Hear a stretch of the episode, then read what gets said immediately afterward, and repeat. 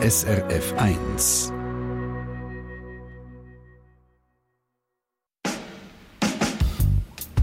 SRF 1 Doppelpunkt. Am Mikrofon die Monika Erni. Und Sie kennen es vielleicht aus eigener Erfahrung, da sitzt man mit Freunden in einer Bar, trinkt Getränk und Getränk. Und je später das es wird und je interessanter das Getränk ist, umso verrückter werden die Ideen. Und in so einem ähnlichen Moment, vor etwa zehn Jahren, da sagt der Refu zum Sira, Du Sira, mach mal einen Vortrag über Schrimps. Und dann habe ich gesagt, warum? Dann hat er gesagt, mach einfach mal einen. Geh doch mal recherchieren. Und dann habe ich gesagt, ja, ist gut, ich mache das. Und dann tue ich das einfach mal präsentieren. Einfach aus Jux. Beim Jux ist es nicht geblieben. Aus dieser Bieridee ist eine ernst gemeinte Frage geworden. Wie wäre es, wenn wir in der Schweiz fangen, von Shrimps zu züchten? Und so hat das Start-up von einer Shrimp-Farm seinen Anfang genommen und hat die Freunde durch alle emotionalen Höhen, aber auch Tiefs mitgerissen. Und das habe ich so gemerkt, dass ich eines Morgens aufstehen wollte und es ist einfach nicht mehr gegangen. Also mein Körper, aber wahrscheinlich auch mein Geist hat sich geweigert, aufzustehen. Wir fahren in diesem Doppelpunkt mit auf der Start-up-Achterbahn mit dem Reff und dem Sira, die vor zehn Jahren die Bieridee hatten, Shrimps in der Schweiz zu züchten. Und wir fragen, ist es eine gute Idee, mit Freunden ein Start-up zu gründen? Einer, der bei dieser Bieridee auch ein Bier, weiß ich nicht, in der Hand hatte. Ich nehme es jetzt mal an, es war ein Bier. Ah, das war ein Cuba Libre. Gewesen, ein Cuba äh, Libre. Und mit dem Ref und mit dem Sira an diesem Tisch gesessen hat, ist der SRF-Wirtschaftsredakteur Samuel Emch. Hast du nicht gerade selber mitmachen bei dieser Idee oder hast du eben hier an diesem Tisch schon gedacht, nein, mit Freunden ein Start-up gründen ist nichts? Nein, ich denke, das ist eine sehr reizvolle Idee, sicher gut, aber ähm, ein Journalist, der von Schrimps züchten, weiß nicht, ob das wäre gut rausgekommen. Wie aus dieser verrückten Idee ohne dem Journalisten in der Schweiz ähm, Shrimps gezüchtet worden sind, wie die Idee Wirklichkeit wurde, ist, das erzählen uns der Ref und der Sira nachher gerade selber ihre Geschichte. Ist aber nicht die einzige, die wir in dieser Stunde werden hören, Samuel. Nein, auch mit Beratern, die seit 30 Jahren Jungunternehmerinnen und Jungunternehmer beraten und eben helfen, habe ich geredet, zum Beispiel. Und mit einem Investor, der nichts anderes macht, als in Startups investieren, jedes Jahr bis zu 100 Millionen Franken, den werden wir noch hören. Bevor wir jetzt zum Refu und zum Sira gehen, Vielleicht noch zum Klären, was ist eigentlich ein Startup? Was geht dort unter Startup? Also wenn ich jetzt mit ein paar Freunden zusammen eine Bar auftue, ist das ein Startup? Ja, von Startup redet man, wenn ein Jungunternehmen auf einer technologischen Innovation basiert. Ein neues Medikament, eine Drohnensoftware, eine App oder eben neuartige Maschine oder eine Schrimpfarm. Das ist ein Startup, weniger aber eine Bar. Also, jetzt wissen wir es von der Definition her und jetzt gehen wir zu der Shrimp Farm. Ja, zuerst vielleicht zur Idee eben. Äh, die hat der Siran Treffu vor rund zehn Jahren an so einer Geburtstagsparty gehabt. Ich bin dann eben mitten am Tisch gehockt. Ich kann mich noch sehr gut erinnern an die leeren Cuba Libre Becher, leere Ziggy-Päckchen und dazwischen der altweiss Laptop vom Sira.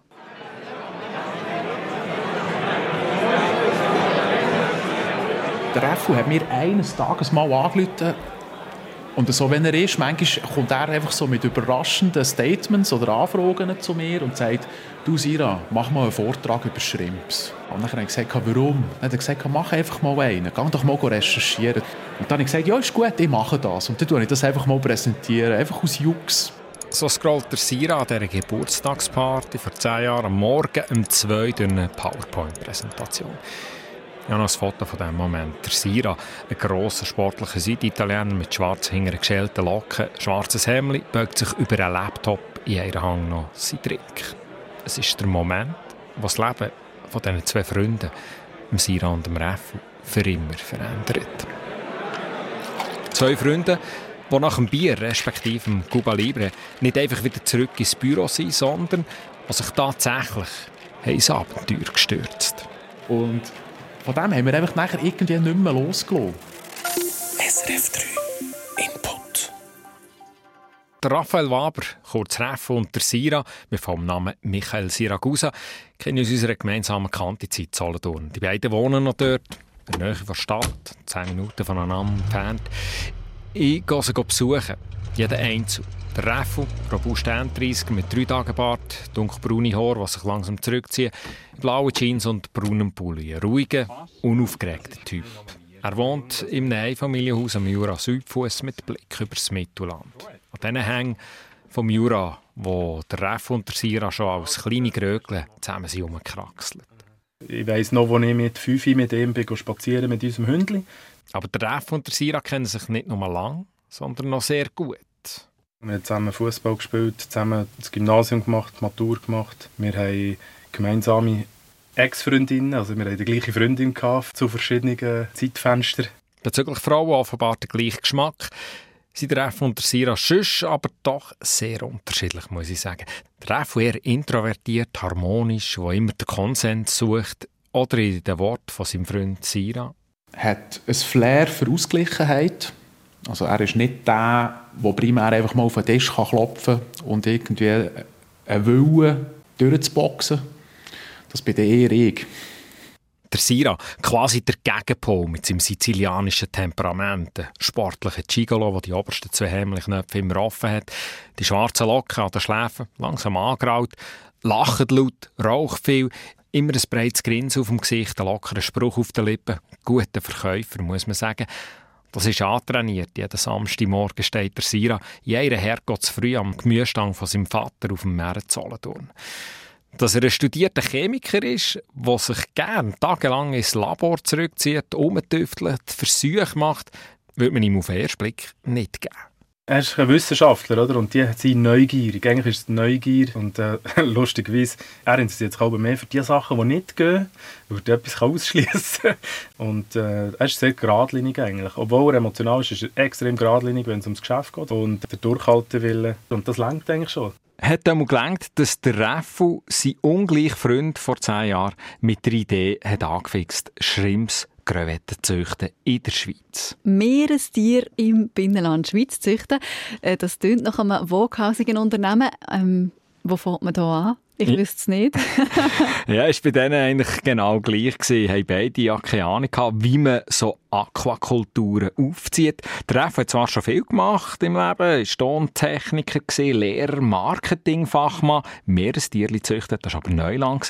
Auch für einen Chemiker, Gemüseverkäufer und Hobbyfischer Sira Darum haben sie dann noch zwei weitere Leute ins Team geholt am Anfang. Der eine war eigentlich der, der am Reff der Flo von dieser Schrimpsfarm hinter das Ohr hat. Ein Informatiker, der in Thailand hat gesehen wie Schrimps gezüchtet werden. Und dann haben sie noch einen Bauer ins Team geholt. Immerhin einen, der effektiv Erfahrung hat mit Tierzüchten. Also eine bunte Gruppe, Marketingfachmann, ein Chemiker, ein Informatiker, und ein Bauer. Ja, schon sehr unterschiedliche Typen, die hier in das Team sind. Das einzige Gemeinsame, sie sind alle aus dem Raum Solothurn. Sonst aber eben wirklich eine bunte Truppe. Aber Start-up-Experten sagen, das ist eigentlich eine sehr äh, gute Voraussetzung für ein Start-up. Der Beat Chilik zum Beispiel, selber mal in einem Gründerteam gewesen, finanziert heute Start-ups und ist vor allem Gründer vom Institut für Jungunternehmen, wo eben Gründerinnen und Gründer beraten. Unzählige Start-ups hat der Beat Chilik schon gesehen. Bezüglich der Zusammenstellung des Teams, sagt er? Ich glaube, es ist gut, äh, mal ganz grundsätzlich, wenn, wenn die Teams möglichst komplementär zusammengesetzt sind, also wenn es Leute sind, die wirklich unterschiedliche Qualifikationen mit einbringen. Also wenn es jetzt äh, zwei Kollegen sind, die genau den gleichen irgendwo Hintergrund haben, weil sie genau das gleiche studiert haben, ist nicht zwangsläufig die beste äh, Wahl. Es ist schon so, dass die Idealkombination wäre natürlich vielleicht beispielsweise ein, ein Ingenieur und ein Betriebswirtschaftler. Also zusammengefasst beim Gründen vom Startup sind unterschiedliche Typen mit unterschiedlichen beruflichen Hintergründen ein Plus. Ja, auch Geldgeber und Investoren schauen auf das, haben mit mir über das Thema geredet. Zum Beispiel einer der grösseren Startup-Investoren in der Schweiz, das ist die Firma Red Alpine, gegründet von Berner Peter Niederhauser mit Sitz in Zürich-West. Seine Firma investiert jährlich bis zu 100 Millionen Franken in Startups in ganz Europa. Wir schauen jedes Jahr etwa 3'500 Businesspläne an, also die Finanzierungsanfragen in, der, in diesem Volumen etwa bearbeiten und investieren in ca. 10 Unternehmungen pro Jahr. wo wir äh, während sechs bis zehn Jahren begleiten. Das ist immer jemand aus unserem Team, auch im Verwaltungsrat von diesen Unternehmen. Und äh, die ganze Wachstumsgeschichte von diesen Start-ups eigentlich mitbegleiten.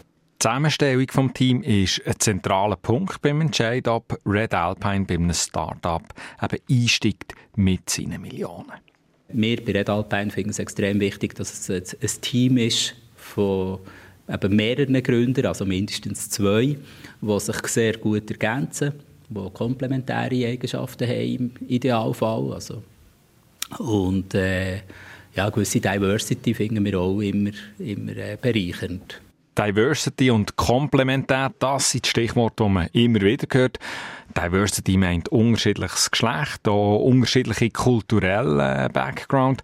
Und Komplementär, das bezieht sich dann mehr auf die Ausbildung, fachliche Kompetenz von Start-up-Gründern. Stichwort Diversity, also das Start-up-Beispiel aus dem Freundeskreis, das hat jetzt mit der Idee von vier Männern angefangen. Mhm. Ich tippe jetzt mal darauf, dass so Start-up-Business nicht sehr ausgewogen ist. Also mehr Männer gründen als Frauen. Ja, das ist so. Also es ist sehr männerdominiert. Das merkt man, wenn man an Start-up-Anlässe geht. Auch Im Umfeld von Start-ups, also bei den Investoren, bei den Beratern, das ist männerdominiert. Es gibt auch Studien aus Amerika, die zeigen, wie Start-up-Gründerinnen zum Beispiel krass benachteiligt werden von Investoren. Aber ich glaube, es gibt auch ein Bewusstsein in diesem Start-up-Ökosystem und äh, es ändert da langsam. Vor ein paar Wochen ist gerade eine Liste von den vielversprechendsten Start-ups in der Schweiz rausgekommen. Auf dem Podest die ersten drei Plätze, das sind alles Gründerinnen. Diversity aber sicher in der Start-up-Szene noch eine grosse Baustelle. Also, Diversity ist bei den Shrimpzüchtern nicht zu finden. Das sind alles Männer aus Solothurn. bei der Komplementärskala sieht es besser aus. Oder da hat es Chemiker, Marketing-Experte, Informatiker pur. Das ist so. Und trotzdem hat niemand gewusst, wie man Krebs im Salzwasserbecken wirklich aufzieht und pflegt. Rückblickend sagt der Reffu. Wir waren Grünschnäbel mit einer Idee, die noch nichts wert ist, aber wir waren motiviert und zuversichtlich, dass es in irgendeine Richtung gehen könnte. Wir haben nicht gewusst, wie lange es geht und was wir eigentlich genau machen wollen. Jede freie Minute haben sie in das Projekt investiert. Sie haben in ganz Europa nach Know-how gesucht, wie man so eine Schrimpfarm bauen könnte. Sie sind Experten nachgereist. Der Sira ist sogar in der Ferien extra auf Thailand, um dort mit Züchtern zu reden. Ich habe dann schon gespürt, dass das wahrscheinlich so etwas werden kann wie ein Lebenswerk. Das klingt ziemlich gross.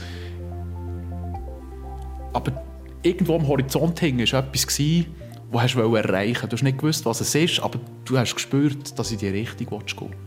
Ein Optimismus, der hat angesteckt. Andere haben sich richtig mitreißen Grafiker hat Logos gestalten, ein gestandener Hochschuldozent ist als Finanzchef eingestiegen, ein bekannter Anwalt aus der Region hat das Solothurner Startup juristisch unterstützt. Alles ohne Lohn.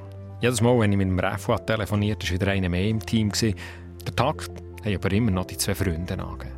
Der Drive habe ich und der Sira durchgegeben. Und das war ganz klar aufgeteilt. Der Sira macht den Teil, wo er sehr stark ist, wo er seine Kompetenzen hat. Das ist eben nachher am Schluss, äh, kann man sagen, Technik ganz einfach. Und ich habe alles andere gemacht, was nichts mit Technik zu tun hat. Heisst, der extrovertierte Verkäufer hat im stillen Kämmerli eine Zuchtanlage geplant und der introvertierte Treffel hat Präsentationen gemacht an Gründeranlässen, ist auf Investorensuche gegangen, hat einen von diesen Plänen erzählt. Man kann zu einem Detailhändler das erzählen, die finden das gut. Und die warten darauf, dass es das endlich gibt. Man kann zu einem Koch gehen, der sich interessiert für Nachhaltigkeit und für Kulinarik und der findet das gut. Man kann mit allen reden in der Schweiz und die sagen, ja, das ist eigentlich schade, dass es das nicht gibt. Und wenn es das dann mal gibt, das wäre ja genial. Das ist ja schon mal eine gute Ausgangslage, oder? Eine Marktlücke finden einerseits und dann noch eine, wo Menschen darauf warten, dass sie endlich ausgefüllt wird. Ja, war in der Anfangsphase sicher auch der Schlüssel gewesen. Jedes Mal, wenn der Refo mit Migros Coop, Manor Foods oder irgendeinem Starkoch geredet hat er eine Bestätigung bekommen, dass aus ihrer verrückten Idee tatsächlich ein Geschäft könnte werden Aus Sicht vom Start-up-Berater Beat Schillig vom Institut für junge Unternehmen ist das ein ganz wichtiger Punkt, den Start-up am Anfang braucht. Ich meine, das Aller, Allerwichtigste oder, ist zuerst einmal zum herausfinden, ob, ob da überhaupt das Geschäft da ist. Also ob es irgendwo Kunden äh, gibt, oder, wo man kann adressieren kann und ob man die wirklich kann glücklich machen oder mit, mit, mit einem Produkt oder mit einer Dienstleistung oder wo, wo irgendwo durch ein bisschen speziell und anders ist als da, wo es halt irgendwo schon gibt. Und wenn, wenn man das äh, sieht, die Idee hat, dann ist sicher der wichtigste erste Schritt, oder, zum, zum die Idee zu validieren. Also halt, zum mal irgendwo potenzielle Kunden zu identifizieren und, und, und bei denen vorbeizugehen mit deren Idee, denen aufzuzeigen, äh, was wir ihnen da würde wollen, Gutes tun und dann dort den Feedback abzuholen. Mal, die, die, die wollen da wirklich und die wären auch bereit, äh, so und so viel dafür zu zahlen. Und wenn dann das einmal bestätigt ist, dass es wirklich einen Markt gibt oder für, das, für das Angebot, auch dass es relativ einfach würde scheinen, oder, die Kunden können zu gewinnen, dann äh, muss man vielleicht sicher dann auch mal zuerst also mal noch auf dem Papier durchrechnen oder ob denn das auch irgendwo würde, oder vielleicht weniger Papier, vielleicht nimmt man lieber ein Excel-Sheet und dort, dort mal ein, also ein, ein finanzielles Modell äh, aufstellen und dort mal durchrechnen, oder ob, ob, zumindest auf dem Papier die Geschäftsidee auch würde funktionieren und, und, und könnte eine Existenzgrundlage liefern. In unserem Shrimp Farm Beispiel ist das definitiv der Fall gewesen, oder? Die potenziellen Kunden sind da und der Businessplan da steht auch. Ja, und noch bevor die ersten Shrimps sind aus dem Wasser gezogen wurden, haben sie auch schon den ersten Jungunternehmerpreis gewonnen. Ein grosser Moment, wo der noch einen grösseren hat nach sich gezogen. Investoren aus der Region sind aufmerksam geworden und haben dem Start-up eine erste Finanzspritze geben. Und das ist ja jetzt ein spannender Moment, oder wenn Geld von außen ins Spiel kommt. Ich kann mir vorstellen, es ist auch ein kritischer Moment. Du hast vorher erzählt, wie Feuer und Flamme alle für die Idee sind, auch im erweiterten mhm. Freundeskreis. Und dann äh, kommt eben ein Grafiker, Grafikerin dazu, designt das Logo, vielleicht noch gratis, aus lauter Freude der Sache, will die unterstützen. Und dann wird plötzlich aus dem Ganzen vielleicht ein grosses Business, wo viel Geld fließt. Und ja. dort, genau dort könnten ja dann ungute Gefühle entstehen. Oder? Also wenn sollte man anfangen, irgendwo mal etwas auf dem Papier festzuhalten? Ja, so früh wie möglich. Am besten gerade ganz am Anfang äh, das Papier, einen Vertrag machen, der alles regelt mit den Beteiligungen und Ansprüchen, sagt der Beat Schilling. Das ist ja dem eigentlich wie ein, wie ein Ehevertrag, oder, dann eigentlich würde regeln, wie es weitergeht, wenn jetzt jemand äh, aussteigt. Spätestens, wenn Geld kommt, muss man genau schauen. Unsere Gründer haben zum Beispiel ihre ersten paar hunderttausend Franken einfach alles in Pilotanlage gesteckt, ohne dass man so einen richtigen Gründer-Ehevertrag hatte, was dann auch zur Krise hat geführt. Ihnen ist aber darum gegangen, zuerst einmal vor allem der Welt können zu zeigen, wie man eben Schrimps züchten kann in der Schweiz ihre Pilotanlage. Und da hören wir jetzt rein, vor allem auch, wie es zu dieser ersten grossen Krise im Hintergrund gekommen ist. Währenddem es im Start-up von außen gesehen gut gelaufen ist, inklusive medialer Aufmerksamkeit. Made in Switzerland. In Solothurn wachsen die ersten heimischen Krevetten heran. Die Pilotanlage hat viel Aufmerksamkeit bekommen. Der Sira zeigt mir auf seinem Laptop eine Serie Fotos aus dieser Zeit. Das haben wir alles selber gemacht, von A bis Z. Mhm. Wirklich alles zusammen. Auf einem verlassenen Industrieareal haben sie einen wohnzimmergrossen Raum bekommen, wo sie aus Holz und Plastikfolie grosse Badwannen haben gebastelt. Gleimet und gesaut und ja, yeah. unglaublich. Nochmal das haben, du. Jesus Gott. Ich kann nicht mehr. Weißt du, rückblickend ist ja das alles sehr erfreulich, wenn das jetzt siehst. Aber diese Zeit, das war eine harte Zeit. Gewesen, du. Hart, hart. Rund um die Uhr, 24 Stunden am Tag, sieben Tage in der Woche, haben die Start-up-Gründer schauen, dass die Anlage läuft und die Viecher dort drin überleben. Sauberes Wasser, Futter, Sauerstoff, extrem viel Bütze. Weil alles, was schief gehen konnte, ist schief gegangen. Also jede Pumpe hat mal nachgelassen, jeder Behälter hat mal ein Loch gehabt. Die Schlammbehälter die sind x-mal überlaufen. Wir haben den Boden tausendmal wieder aufgenommen und befreit von diesem Schlamm. Tag und Nacht sind sie, insbesondere der Sira, in dieser Pilotanlage gestanden. Ohne Lohn. Alles Geld von den Investoren ist in die rünnende Anlage gegangen. Oder? Also man ist dann mit dem noch das letzte Päckchen Kabelbinder oder was auch immer kaufen, damit man den, ja, das Geflick dort irgendwie hat können am Laufen bringen oder am Laufen halten. Sagt er heute mit einem Lachen. Damals hatte er tiefe Augenringe. Das Lachen ist ihm häufig vergangen. Die Belastung war massiv. Ich hatte einen Job in der Pharmaindustrie. Der ist äh, 100 Kilometer von meinem Wohnort entfernt, ein Weg.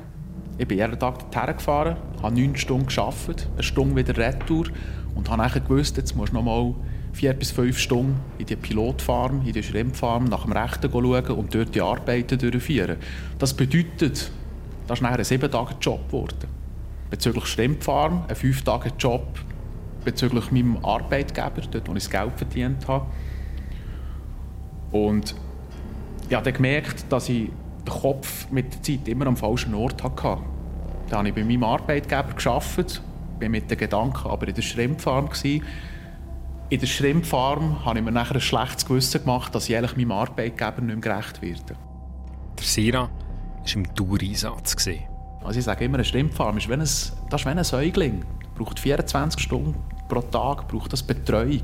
Oder? Kann man nicht einfach sein und mal ausklinken. Und das schafft plötzlich eine Abhängigkeit, die einem sehr stark die Freiheit einschränkt. Sehr stark. Das hat mir zeitweise Angst gemacht, wo ich gemerkt habe, es ist ermüdend und mir hat jetzt zugesagt zu dem Ganzen und jetzt muss man es durchziehen. Und mit zunehmender Arbeitsbelastung bzw. mit dem Aufwand hat es dort einen Moment gegeben, wo ich, wo ich kurz vor dem Burnout war. Und das habe ich so gemerkt, dass ich eines Morgens aufstehen wollte und es ist einfach nicht mehr gegangen. Also mein Körper, aber wahrscheinlich auch mein Geist hat sich geweigert, aufzustehen. Der Verstand hat wollen, irgendetwas in mir hat gesagt, du stehst jetzt nicht auf. Ich lasse dich nicht aufstehen. Und das hat mir sehr Angst gemacht. Also da habe ich gemerkt, jetzt bin ich an meine absoluten körperlichen und, und auch psychischen Grenzen gestoßen. Und ich weiss noch, an diesem Tag habe ich nachher dem Reffu angerufen und habe ihm das gesagt und habe gesagt, los Reffu, jetzt müssen wir etwas ändern. Ich kann nicht mehr so.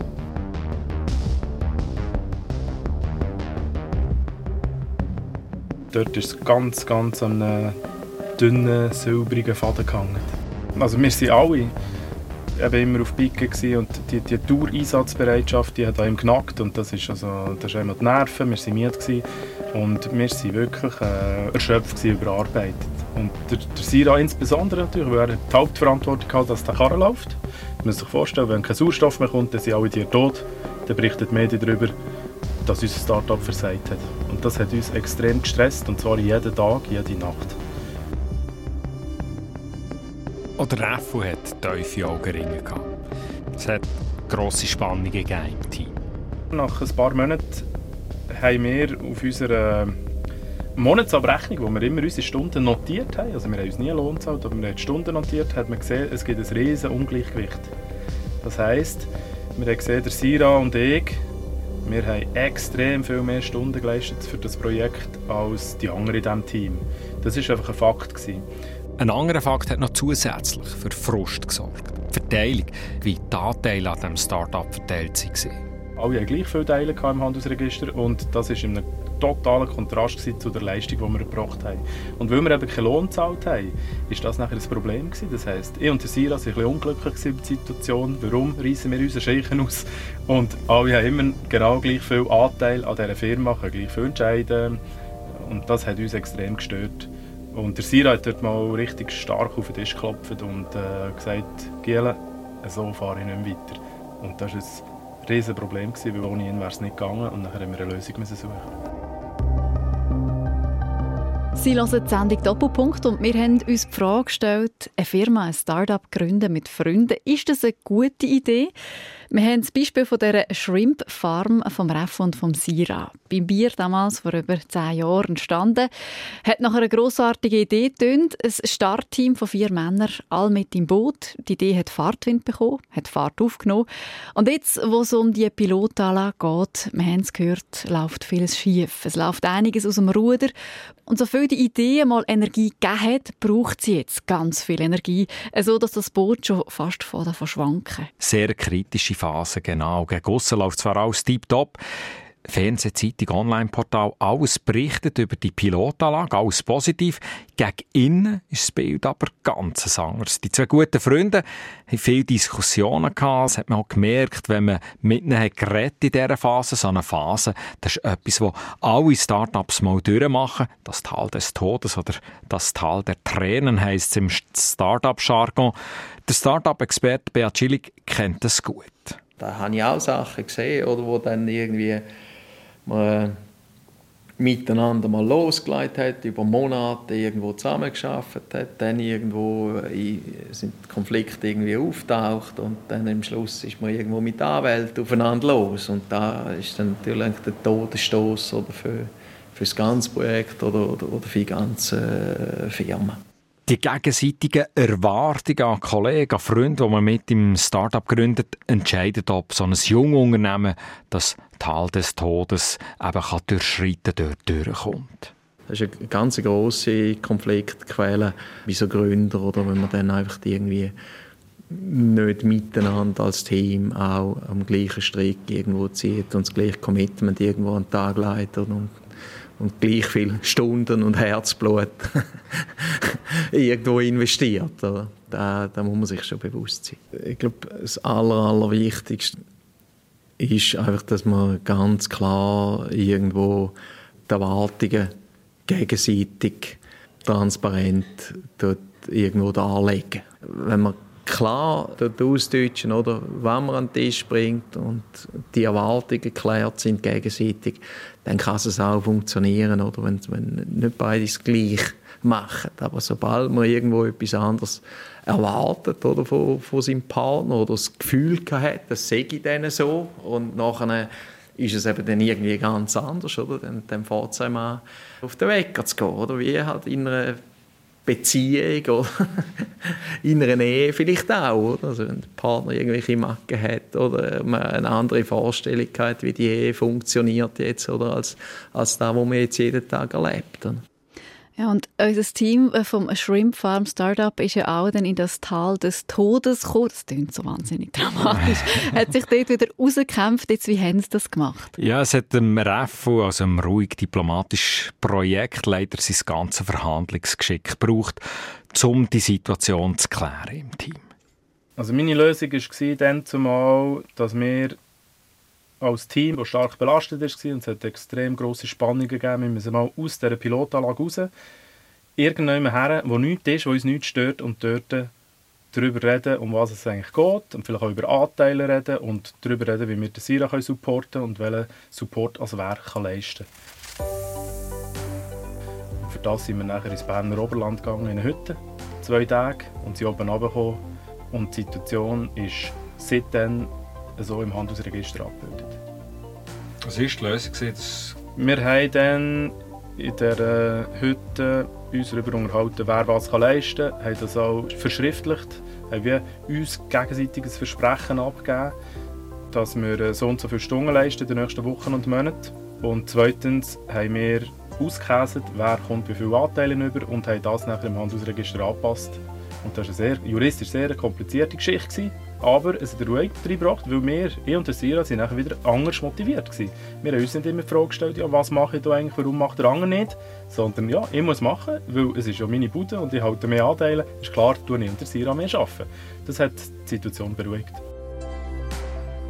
Der überarbeitete Sira hat für sich noch etwas Wichtigeres aus der Krisenintervention im Berner Oberland mitgenommen.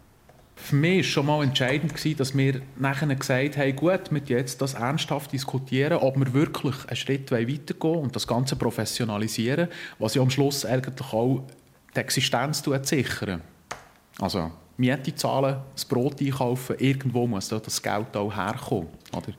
Eben, also müssen wir vielleicht noch sagen, trotz monatelangem Aufwand äh, mit der Pilotanlage bis zu dem Zeitpunkt haben sich die beiden also keinen einzigen Rappen ausgezahlt für ihre Arbeit. Gar nicht, das stimmt. Und die paar Kilo Schrimps, die man dort hat rausgezogen hat, hat man potenziellen Kunden, vor allem Köche und Beizer gegeben oder selber auf den Grill geschossen. Mit dieser Pilotanlage hat man nie können Geld verdienen, das war viel zu klein. Gewesen. Trotzdem, an dieser Krisenretrette im Berner Oberland haben die jungen Unternehmer festgelegt, dass sie aus ihrer Idee wirklich eine Firma machen wollen, die auch Löhne zahlen kann. Und so ein Ziel ist sehr wichtig, dass man als Team überhaupt vorwärts kommt, sagt der Start-up-Berater Schilling.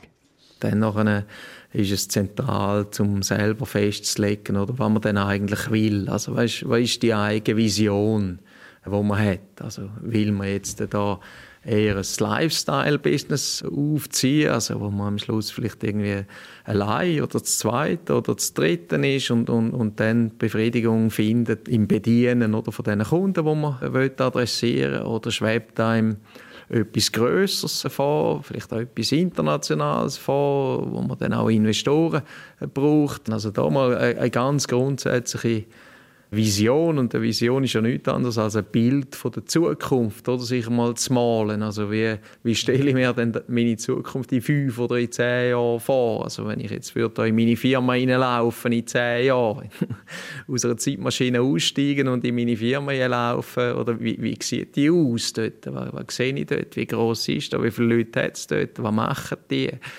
Ich glaube, da ist wichtig, äh, sich äh, Klarheit zu verschaffen, was man eigentlich wirklich will.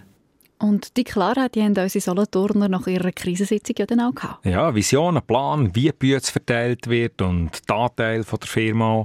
Die Stimmung ist definitiv wieder besser geworden. Das hat man gemerkt, wenn man mit dem Ref oder dem Sira damals geredet hat. Trotzdem bin ich Gott froh gewesen, wo wir den Pilotversuch nachher wieder abgebrochen haben. Und das hat sofort wieder Luft geschaffen, um das Zeitmanagement wieder besser im Griff zu haben. Der Abbruch ist früher als geplant. Ein Pharmakonzern hat die Industriebrache für eine Fabrik gebraucht. Die Shrimps mussten Platz machen. In dem Moment, wo wir die Maschinerie abgestellt haben, dort habe ich nachher ein paar Tränen verdrückt. Weil ich gemerkt habe, wir haben jetzt so viel Zeit und, und, und Willen und Aufwand drin investiert und ja, jetzt kommt ein Abrissbirne und macht das Ganze am Erdboden gleich, oder?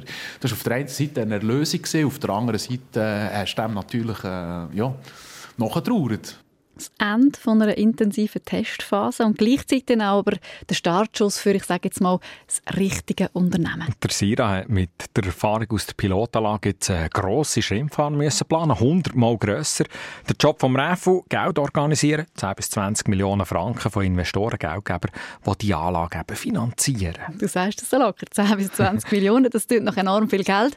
Jetzt die Frage, wo findet man das oder wo geht man es suchen? Ja, man tut Netzwerke, macht Start-up Wettbewerb mit und äh, hofft man, dass Investor in anbeißt, aufmerksam wird. Man muss auch wissen, wie Investoren funktionieren. Das habe ich natürlich probiert, von Peter Niederhauser herauszuzwingen, der eben mit Red Alpine jedes Jahr Dutzende Millionen in Startups investiert. Was sind Kriterien, dass er investiert? Ja, ich kann noch gerade das mit dem Team aufgreifen. Das ist bei weitem das Wichtigste. Dass äh, die Mannschaft, die das Unternehmen führt, das ist eine riesige Herausforderung. Äh, schlussendlich wollen wir in zukünftige Weltmarktführer investieren von einem gewissen Bereich. Und die stehen noch ganz am Anfang. Und das braucht ungeheuer einen Effort. Und da müssen wir spüren, dass äh, der Enthusiasmus da ist. Man kann das vergleichen mit einer Erstbesteigung von einem Berg. Da muss man daran glauben, dass die Mannschaft, die jetzt hier den Gipfel erklimmen bereit ist, alle Unwägbarkeiten in den nächsten paar Jahren zu gehen und zu beschreiten und dass sie smart genug sind, um, um eben jede Hürde zu nehmen, um da durchzukommen. Was ist ein gutes Team? Wie sieht das aus? Ähm, es braucht immer jemanden, der, der für das Produkt ganz viel Passion hat. Äh, Passion für das Produkt oder für Technologie ist sicher ganz wichtig. Und jemand im Team, der eine Ahnung hat, wie man den Markt könnte erschließen und erobern. Und äh, schlussendlich ist auch mit starkem und schnellem Wachstum verbunden. Also das Verständnis für Organisationsentwicklung, für Mitarbeiter, für die Leute, Kommunikationsskills, ganz, ganz wichtig. Wenn wir investieren, haben die Unternehmen durchschnittlich etwa zwölf Mitarbeiter. In sehr vielen Fällen wird innerhalb von einem Jahr, zwei auf 100, 500 Mitarbeiter, also, ein extremes Wachstum äh, hergelegt. Und das sind riesigste Herausforderungen. Da braucht es plötzlich Prozesse, da braucht es Dokumentationen, es braucht Strukturen. Plötzlich weiss nicht mehr jeder äh, Mitarbeiter alles, was passiert im Unternehmen. Also das, das ist äh, auch ein gewisses Risiko, dass man dann plötzlich Frustrationen hat im Team oder dass der eine oder andere sich vielleicht übergangen fühlt. Und das sind riesige Herausforderungen an ein Management, wo, wo wirklich ein, ein breites Spektrum an, an Skills erfordert. Also ihr probiert vor allem so ein bisschen Soft Skills rauszuspüren? Bei, bei auf jeden Fall, auf jeden Fall. Wie ist das jetzt? Hat der Peter Niederhauser auch bei deinen Freunden in die Shrimp Farm investiert? Nein, die passen nicht in seine Anlagestrategie. Red Alpine investiert mehr in Startups mit Software oder Patent. Viele so grosse Investorenbuden, Venture Capitalists, wie sie im Jargon heissen, die sind zurückhaltend, wenn man in Maschinen, Inventar, Gebäude wie eine Shrimp Farm muss investieren. Das kostet viel und hat weniger Potenzial, ganz schnell ganz gross zu werden. Heißt das jetzt, dass es tatsächlich nicht ganz einfach war, an die 10 bis 20 Millionen herzukommen für die Shrimp Farm? Äh, könnte man meinen, aber es ist äh, gleich nicht einmal so schwer gewesen. Es gibt immer noch genug reiche Leute, die gerne in eine verrückte Idee investieren, auch wenn es viel Geld braucht für Hardware, wenn man so will, und äh, es ein Risiko ist. Wenn das Team kann überzeugen kann, dann gibt es Geld. Das sehen wir immer wieder in der Start-up-Szene. Überzeugen heisst, wenn man mit dem ersten Geld, das man hat bekommen, wenn man das so einsetzt, dass etwas rausschaut und die Investoren sehen, die Gründer, Gründerinnen machen etwas aus dem Geld, dann wird es einfacher, an so Investorengelder zu kommen. Ist es sogar etwa so, dass Startups, wie jetzt auch beim REF und beim Sira, dass die dann müssen Investoren vertrösten weil sie mehr Geld angeboten bekommen, als dass sie Aktien haben, die sie eigentlich verkaufen wollen? Geld, also grundsätzlich bei Investoren, das scheint in der Schweiz herum zu sein. Definitiv. Es gibt aber natürlich noch andere Herausforderungen. Zum Beispiel hat REFU einen Standort suchen, wo man so eine Riesenanlage aufstellen kann. Die Becken, wo man drinnen ein Meer kann imitieren für die Krebse. Auch hier haben sie eigentlich recht Glück gehabt, muss man sagen. Schnell etwas gefunden, respektive ist ein Partner auf sie zugekommen. In den Schweizer Tiefkühlregal gibt es im Moment Shrimps aus Ecuador, aus Vietnam oder Thailand.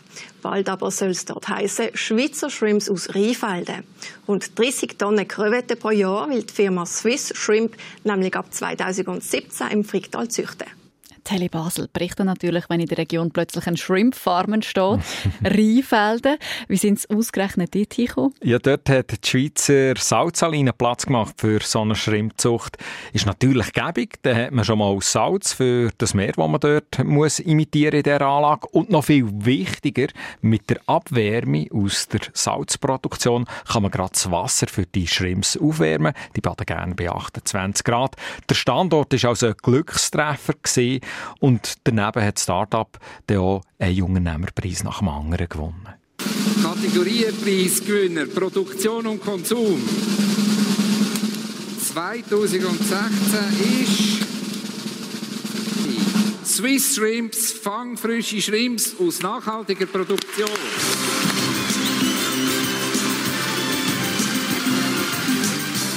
Ja, und da sind wir wieder auf einem Hoch gelandet von dieser Start-up-Geschichte. Das ist ja schon eine Achterbahnfahrt. Das geht auf und ab, wenn man ein Start-up gründet.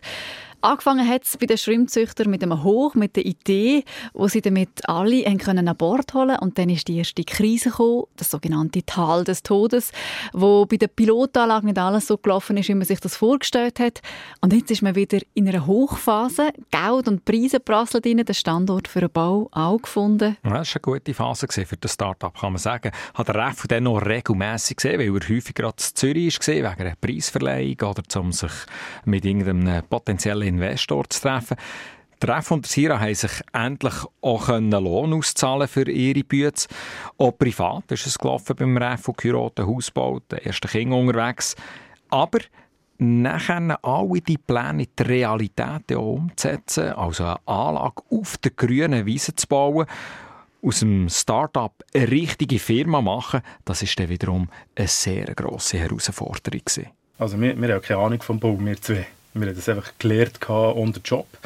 Wir haben aber ein Gebäude gebaut, wo man sich vorstellen kann, das sind drei Dreifach-Turnhallen, also eine riesige Sache.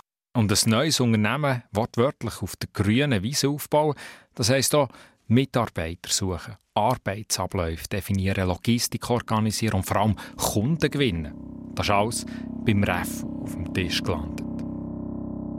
Plötzlich seine Tage wieder zu Stunden, gehabt, vor allem mit der Familie daheim.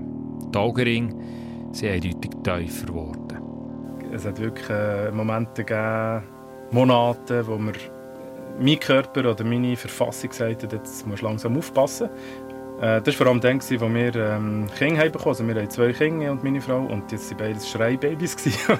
und ich habe irgendwie, ich bin zu wenig lange in der Bude bin dort zu früh gegangen hey, und eigentlich daheim bin ich schon wieder viel zu spät gewesen. und das jeden Tag, mehrere Monate und mal dachte ich, ja, ich will beides machen, aber es geht irgendwie nicht. Der ruhige Denker und Lenker ist ein Anschlag gekommen. Start-up oder Familie. Ich habe dann mich stark abgrenzt. Ich habe gesagt, wenn ich jetzt auch dort auf die Baustelle gehe jeden Tag, dann kann ich andere Sachen nicht machen, die auch relevant sind. Und darum habe ich mich extrem abgrenzt. Auch als Schutz, äh, dass ich nicht äh, ja, in ein Burnout gehe. Ich habe aber gleichzeitig in dem Moment der Sira im Stich gelassen, der alle Tage auf dieser Baustelle war. Tagelang weltlange Tage dort und, und äh, Samstag, Sonntag oder über Monate. Und dann habe ich ihn in diesem Moment im Stich gelassen und gleichzeitig habe ich gewusst, wenn ich das nicht mache, dann gehe ich kaputt, dann lasse ich mich im Stich. Rückblickend eine weitere kritische Situation für das Startup. Und für die Freundschaft.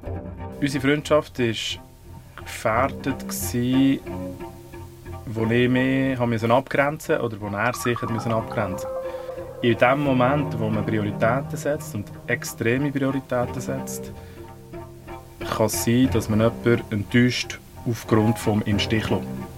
Und das sind die Momente, wo, eigentlich, wo ich nicht nur gerne zurückschaue.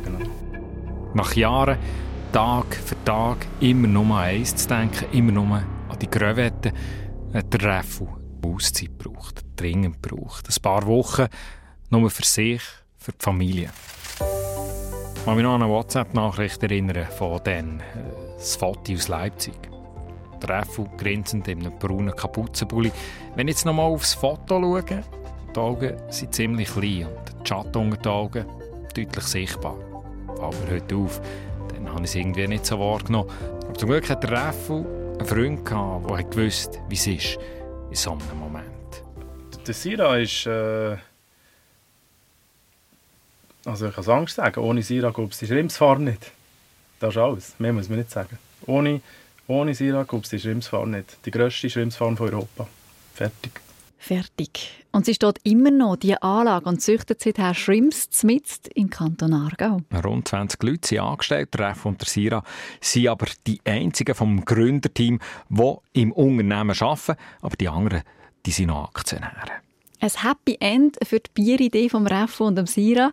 Jetzt haben wir den Bogen zurück zu unserer Ausgangsfrage gemacht. Ist es eine gute Idee, mit Freunden ein Start-up zu gründen? Da könnte man jetzt sagen, allem Anschein nach kann es funktionieren. Ja, kann funktionieren. Es ist ein Ja, aber würde glaub, der Startup-Berater Beat Schilling sagen. Freunde sein ist eine gute Voraussetzung, aber es gibt gleich ein paar Stolpersteine. Zum Beispiel können sich auch Persönlichkeiten verändern mit so einer Firmengründung der Freund, den ich heute mit ihm ein Feierabendbier trinke und ein Start-up gründe, ist dann plötzlich nicht mehr der gleiche. Der Beat Schillig hat ein paar solche Beispiele erlebt, dass Persönlichkeiten ändern, die Freundschaft strapaziert wird und das Start-up dann auseinandergerissen wird.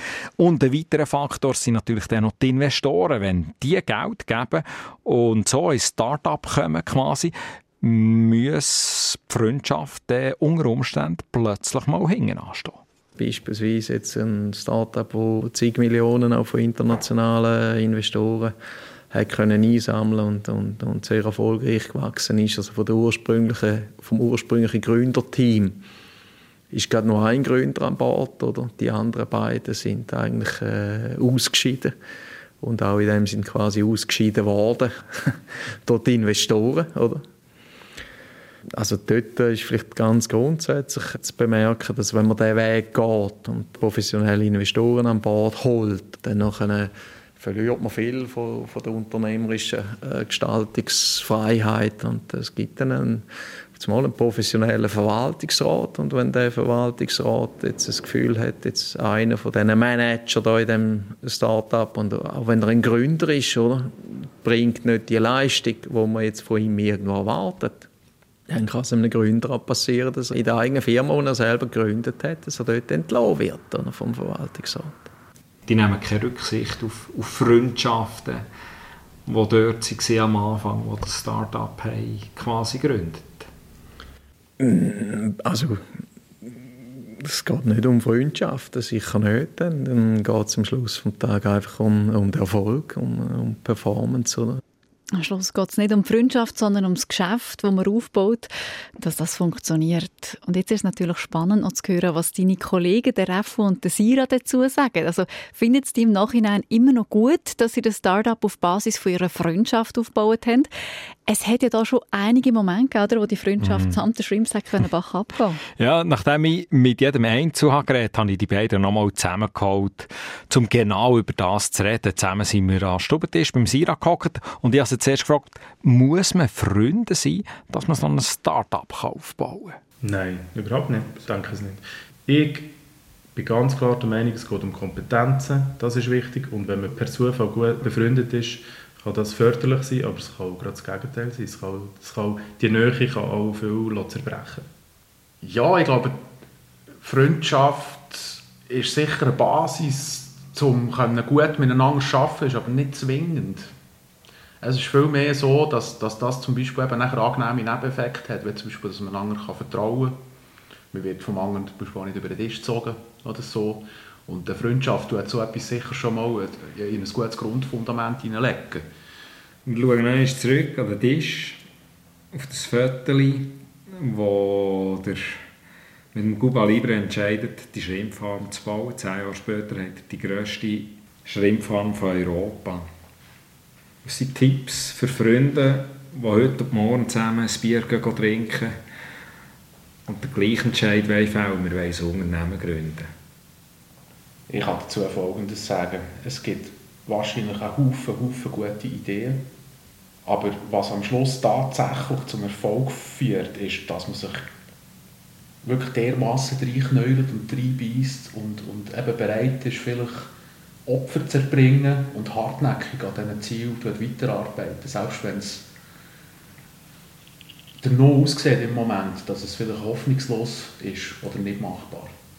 Am besten, wenn man sich vorbereitet, dass man ganz viel Freiraum schafft für das Startup und, und auch wirklich muss sagen, ich mache jetzt das und ein Startup kann man nur aufbauen und zum einem Business realisieren, wenn man Vollgas gibt. Und das braucht länger, als man meint. Es wird teurer, als man anfangs gemeint hat und äh, das, das gibt Überraschungen und Enttäuschungen und für das braucht es eben viel Raum. Und viel komplizierter, als man gemeint hat. Alles das, was man nicht berücksichtigt oder nicht durchdenkt am Anfang, das ist nachher alles das, was kommt und man tatsächlich dran nachher muss arbeiten muss. Dass nachher am Schluss noch Menschen an dem Ganzen arbeiten und das vielleicht auch Konflikt gibt, das tut man am, am Anfang bei der Prozesslegung überhaupt nicht andenken. Oder? Das kommt in keinem Plan innen vor, dass irgendwie jemandem das nicht könnte passen und so weiter. Oder, oder, ähm, der Faktor Mensch ist nicht planbar. Der Faktor Mensch ist, der wird eigentlich selten geplant, habe ich das Gefühl. Ja, es ist schon ein so, wie wenn man eine Band ist, irgendwie mit einer Band, man ist im Bandkeller und man will irgendwie spielen, man will auf einer Bühne, oder? Und da finde ich es schön, wenn man, wenn man alles probiert, dass man, dass man das kann und, und dass einem das Freude bereitet oder dass man es probiert und nicht, dass man nachher irgendwann mal sagt, ja, ich hätte es auch dann zumal. Oder ich finde es schön, wenn man es probiert und wir in der Schweiz haben vielleicht Mühe damit zu scheitern. Ich habe manchmal auch Angst davor zu scheitern und das, dann sagen wir aber wieder, warum habe ich Angst zu scheitern? Das äh, muss ich gar nicht haben. Und das ist eigentlich ein Tipp, dass man die, ja, das ist eigentlich eine Bereicherung ist für einen selber, auch wenn man scheitert, das keine Rolle. Wichtig ist, dass es noch Leute gibt, die sich das getrauen, die den Mut haben. Weil sonst haben wir nur in Zukunft die Firmen, die es schon heute gibt. Und das wäre langweilig und das wäre für die Wirtschaft auch nicht gut. Sie sind beide an Anschlag gekommen, haben auf viel müssen verzichten und gleich Raphael Waber und Michael Siragusa, man hört es raus, würden es nochmal machen, nochmal ein Start-up gründen und motivieren andere auch zu versuchen. Und wenn man weiss, wie der Gründerkollege, Gründerkollegin funktioniert, Vertrauen hat, dann hilft es in Straubenzeiten. Mit Freunden geht Start-up gründen also sehr wahrscheinlich sogar noch bisschen besser. Der Ref und der Sira hocken auch heute noch hin und wieder zusammen am Tisch, beim Cuba Libre, die Schrimpfarm, weit weg, wie vor zehn Jahren. Einfach wie normale Freunde. Wir sind hier äh, langsam am Ende vom Doppelpunkt, aber noch lange nicht am Ende mit dem Thema Startup. Die Startup-Szene in der Schweiz ist am Blühen das Jahr. Noch nie sind von Januar bis September so viele Unternehmen gegründet worden wie jetzt im Jahr 2020. Jetzt Samuel, du bist im Rahmen der Sendung Trend auch noch einem anderen Startup auf die Spur, wo sich der Gesundheit von Bienenvölker verschrieben hat. Waterex heißt das Startup, mhm. wo als Grundidee hat, Varroa Müllbahn statt mit Chemie mit Wärme zu bekämpfen. Ähm, wer, für wer könnte die Sendung interessant sein? Was hast du dort für einen Schwerpunkt gesetzt? Also dort fokussieren wir uns doch mehr aufs Finanzielle. Wie kommen Startups genau an Geld? Wir reden über Stiftungen, die wichtig sind, dass Innovationen zu Startups, zu Firmen können werden Über Geld, das von Investoren in Schweizer Startups, in die Startup-Szene fließt. Viel Geld für Schweizer Start-up-Firmen ist der Titel dieser Sendung «Trend» vom 6. November 2020. Sie finden sie verlinkt im Podcast von dem Doppelpunkt oder auch gerade auf srf1.ch. Und das war es mit dem Doppelpunkt zum Thema Start-up Gründen mit Freunden. Schön sind Sie mit dabei gewesen. Redaktion Samuel Emch, mein Name Monika Erni. SRF 1 Doppelpunkt